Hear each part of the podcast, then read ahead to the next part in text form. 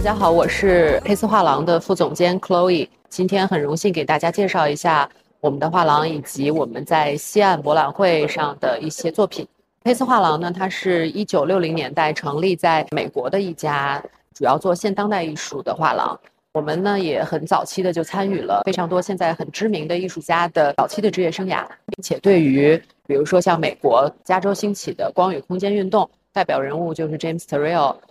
还有一些美国早期的抽象表现艺术的艺术家，比如说毕加索，然后德库宁，其实我们都非常早期的介入到他们的艺术生涯当中。那我们现在在全球呢有七个空间，在美洲、欧洲、亚洲这边。都有非常非常长时间的耕耘。那我们现在有代理超过一百位艺术家，其中也有十几位中国艺术家。那每年也是会举办非常多的展览，进行非常多艺术家画册的出版。其实就主要是以艺术家为导向，尽量的希望跟大家来交流更多的艺术作品。我们也会为他们提供非常好的这样的一个平台。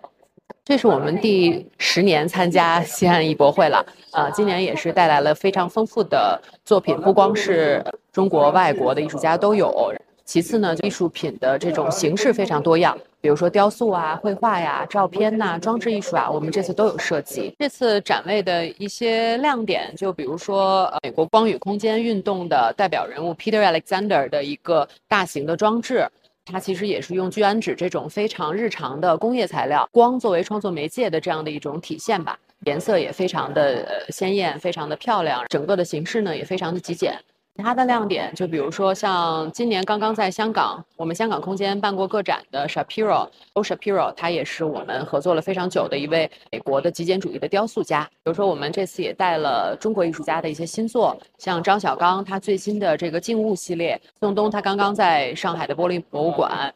和他的夫人尹秀珍举办了非常大型的个展，在展览当中对玻璃的这个材质进行新的一种探索的一些实验性的作品，我们也有带到展位上面。希望那个各位新晋藏家有机会可以在全球各地来参观、来访问我们的佩斯画廊啊，这是首先对大家发出的一个邀请。其次呢，我觉得对于新晋藏家来讲，就是。可能找清楚自己喜欢什么东西，这个是非常重要的。不管呢，他是为家里头收藏，还是为自己的企业进行长期的一种收藏的构建，就是还是要多了解，然后多看。对于可能视觉上第一眼喜欢的艺术家，如果觉得他对自己是比较有共鸣的，那其实如果机缘合适的话，那就可以去进行这样一个收藏。我觉得任何事情都是对于自己喜欢的东西，如果是在合适的机会之下，其实。我觉得是可以大胆的去进行收藏、进行尝试的，啊，迈出第一步这样子非常重要。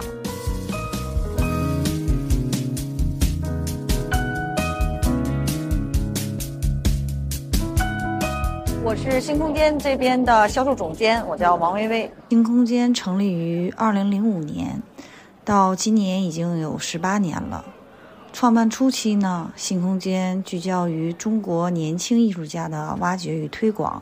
不断推出了受到艺术市场及艺术行业广泛认可的艺术家和艺术项目，比如现在十分活跃的艺术家有陈可、欧阳春、韦佳、黄雨星等等。近几年，我们对艺术市场和艺术史有了更深刻的思考。代理艺术家也呈现出更为多元化的趋势，签约了有刘焕章、刘香成、张伟、赵刚等重量级的前辈艺术家。我们这次最重磅的作品是香精的自在，这是香精 S 系列中的作品。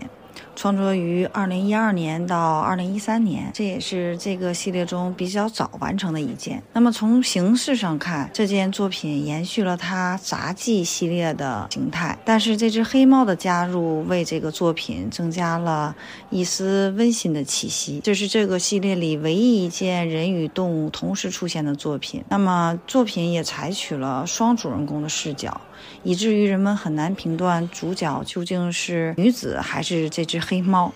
那答案只有观众自己评断了。众所周知呢，向京的作品大多出现在双年展或者是美术馆的展览中，嗯，也是众多美术馆必藏的艺术家。包括现在在龙美术馆展览的展览中，就有几件向京的作品。最后给大家介绍艺术家烟囱的作品，《猫咪需要人陪》。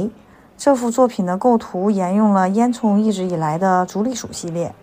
嗯，大家可以看到这个花边形的边框是以黑色的老鼠首尾相连所组成的，好似一种纹饰。一群追逐名利的老鼠奔跑着，是烟囱作品中常出现的元素。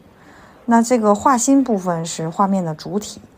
烟囱和爱人喜欢养猫，而且大多都是流浪猫。这个温暖的画面，相信他们每天都会上演。烟囱喜欢在作品中注入自己的真实的生活体验。那老鼠象征外部世界，包括艺术世界的名利欲望与喧嚣。但是艺术家真正向往的，或者说能给他精神补给的，是不受外界干扰的自己内心的世界。建议刚开始入手的藏家，嗯，要多看多交流，从低价位入手。如果更注重喜好的，那这个作品挂在家里一段时间，也相当于与这个作品有了相处与互动。那么呢，对于自己的喜好也会越来越清晰。啊，如果以以喜欢为前提，再考虑一些升值的问题，那首先是要找对画廊，再去关注画廊里推荐的艺术家，这样既能买到啊喜欢的作品，又能少走很多弯路。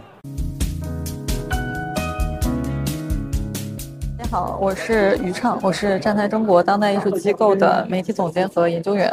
站在中国当代艺术机构呢，现在是位于北京的七九八艺术区。我们是在零五年成立的，到现在来讲的话，我们其实已经推出了非常多具有国际视野和在当代艺术已经有很大影响力的艺术家。啊，那么我们现在其实做的艺术家里面，包括年龄代际啊，或者类型，其实也是非常多元。可能从最年长的袁云生先生，他是三七年生人，一直到我们年纪最轻的，现在是一位女性艺术家，叫任一春，嗯，她是九四年生人。那其实整个跨度、年龄跨度和代际的跨度就会非常的大。我们其实也是希望去呈现说，或者说去不断发现当代艺术的一个新的价值，或者说一个。在一个问题意识中去工作。那其实我们现在画廊正在做的展览呢有两个，一个是李金老师的一个个展，其实和这次我们西岸博览会带来的李金老师的个人项目是一个同步的，或者说他们其实是一个北京和上海的一个两地联动。我们画廊空间在做的另外一个个展呢，是一位八五年的艺术家叫毕建业，他的最新的个展叫《闪亮的獠牙》。这两个个展呢，都会到十二月三号。如果大家有时间，可以去我们的画廊空间去看。我们这次在西安带来的李金老师的个人项目，李金老师他是一九五八年。他是出生于天津，现在在北京工作和生活。可能大家已经非常熟悉李晶老师了，因为他现在在新水墨这一块确实是非常具有代表性，以及是一个可以说是领军人物。那我们这次主要带来的是三件大的手卷和一些扇面和卷轴的作品。那其中最大的尺幅的一件大的手卷呢，是位于主主墙的画心三米八的一件作品。那这件作品呢叫《织金图》，大家可能你能发现里面的小巧思，就是《织金图》里面有“金”这个字，也是可能这件作品李金老师他的创作其实一直是关于我的，我们能在里面反复的看到他画的是关于他的生活。对李晶而言呢，日常生活中不是在画中显现，而是通过画画来度过的，所以画画本身就是他的生活。那其实包括他的创作题材来讲，也是包括有宗教题材，可能大家很熟悉的食物啊、电影啊、欢剧啊等等，也包括可能说生活中的旅途中的一些见闻和情景吧。那这个织金图呢，其实是非常全面的把这些东西都概括进去。我们可以看到里面有他自己的形象，有罗汉济公的一个形象，也有他在可能今年在。年初或者年终的时候，在外出的时候，一些见到的可能是山水啊，可能是饮食这样的一些情景都会有出现，所以这个整个是一个他的生活的很全面的一个呈现。同时，至今也有另外一个，它是单独一个词嘛，所以它也也会有另外一个含义。其实也是说，他到了现在这个时间，到了这个年龄，一切沉淀之后，他可能会有一些新的感受，这样。我们其实是一个非常专注于当代艺术的画廊。可能如果和大家常规理解中的传统相关的话，一共只有两位，一个是李金老师，另外一个是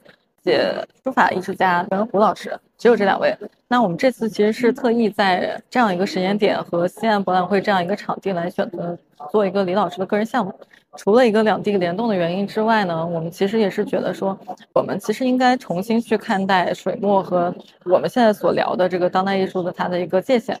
就是我们其实觉得，当李老师本身他也是当代水墨的代表人物嘛，但是我们觉得还是应该把它放到我们现在讨论的，可能更多的是以绘画呀、以油画呀、影像啊、雕塑啊等等这些东西为一个讨论核心的当代艺术里面去，所以。包括你看李老师他的为什么我会选择他？因为他一是他跟传统有很强的一个连接，他是在一个文人的传统中去工作的。但是另外一方面，他画的完全是当代的生活，他画的是当代人的形象以及他们在当代的视野中所能见到的、经历到的一些事情。或者说是当代人的一个精神面貌，也是有当代人的一个困惑，所以我们会把它划入到一个当代的范畴去讨论。所以也是我们觉得说，在西安当代艺术博览会这个非常具有国际视野的博览会中，应该去呃拥有的这样的一个展览，或者说是有这样的一个视角吧。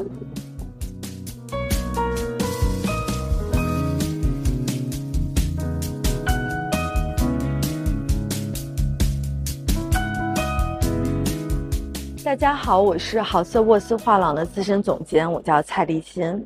呃，好色沃斯画廊是三十年前在苏黎世创办的一家当代艺术画廊，到今天为止，在全球已经有近二十间画廊空间。我们画廊应该是被圈内人以及普遍的藏家认为非常尊重以艺术家为核心的一间画廊。我们也希望将最好的艺术，而不是最好卖的艺术，推荐给我们的藏家。我们这次带来了一个独立展位，来自于美国的艺术家 Gary Simmons 加里西蒙斯。那么，这位艺术家出生于1964年，工作和生活在洛杉矶。我们这次带来了一个独立的展位，也希望给中国的藏家深度的介绍这位艺术家。所以你在展位上可以看到，从1992年一直到2023年的全部作品，其中也包括不同的美材，比如说纸本的作品、雾面油画。以及这种多媒彩的拼贴都有的，我可以介绍两件吧。我觉得第一件介绍应该是整个展览当中被拍的最多的一件，就是这个 Once Upon a Time 星星的这件作品。当然，它已经被一个非常重要的私人收藏收藏掉了。那其实这件作品很浪漫，你看到很多的星星，它在不同的方向流转运动。我们星星可以理解成是 shooting star，这个流星，流星可能会往上飞，但最终会陨落。那它也可能是 rising star，随时向上冉冉升起的，更有意味着希望的这样的一个想象中的星星。另外，这件作品它的绘画方式很独特，你会看到它这种蓝绿色的画布上面有非常非常多的不同的蓝绿色泽。艺术家用了非常长的时间，大概要有一个月的时间，一层一层颜色的去累积，所以它有一点我们中国人讲的大漆的那种质感和美好。那另外，星星最终你会像一个涂抹的方式，把它留出一个光晕的影子在后面。那其实整个艺术家的这个展位里面，或者他一直创作的也是体积的，就是抹擦绘画。Eraser painting 就是把它抹擦的这个过程很重要。那他用了非常的可爱的或者是甜美的表象，告诉我们，其实更多的是美国深层的社会问题。嗯，作为一位有色艺术家，他经常遇到的是种族歧视的问题。那他其实讲到小朋友的教育，如果在最开始受到了误导的话，那么后期都会有这样的一个启示。所以我们看到另外一件我想推荐的就是这个叫 Communication Breakdown 的作品。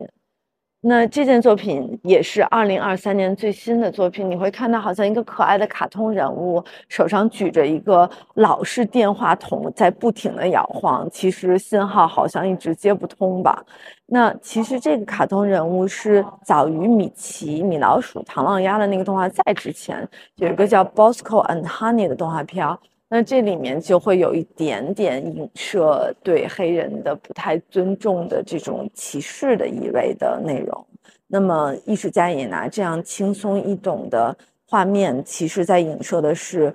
社会问题的根源所在。收藏是建议，就是收藏要从买第一件作品开始，并且把作品挂在家里和他一起生活。你会发现家里有作品和没有作品的差异，会一直不停的开始收藏了。我觉得作品不分任何类别，第一件收藏应该是特别就是从心而为的作品，就是遵从自己喜欢买什么作品，afford and then buy it，带回家就好了。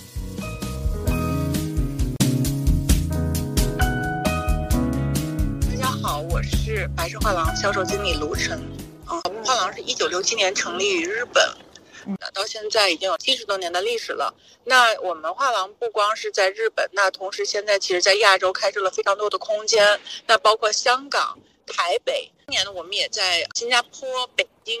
首尔也都开设了空间。那我们整体的画廊，嗯。使命其实是能够深耕于亚洲，然后把亚洲的当代艺术，希望是可以通过我们的你的力量，能够把它推向到世界。我们是参加了西岸以及零二幺两个博览会。那么西岸呢，我们这次呈现的是青年艺术家陈英杰，也是中国的艺术家，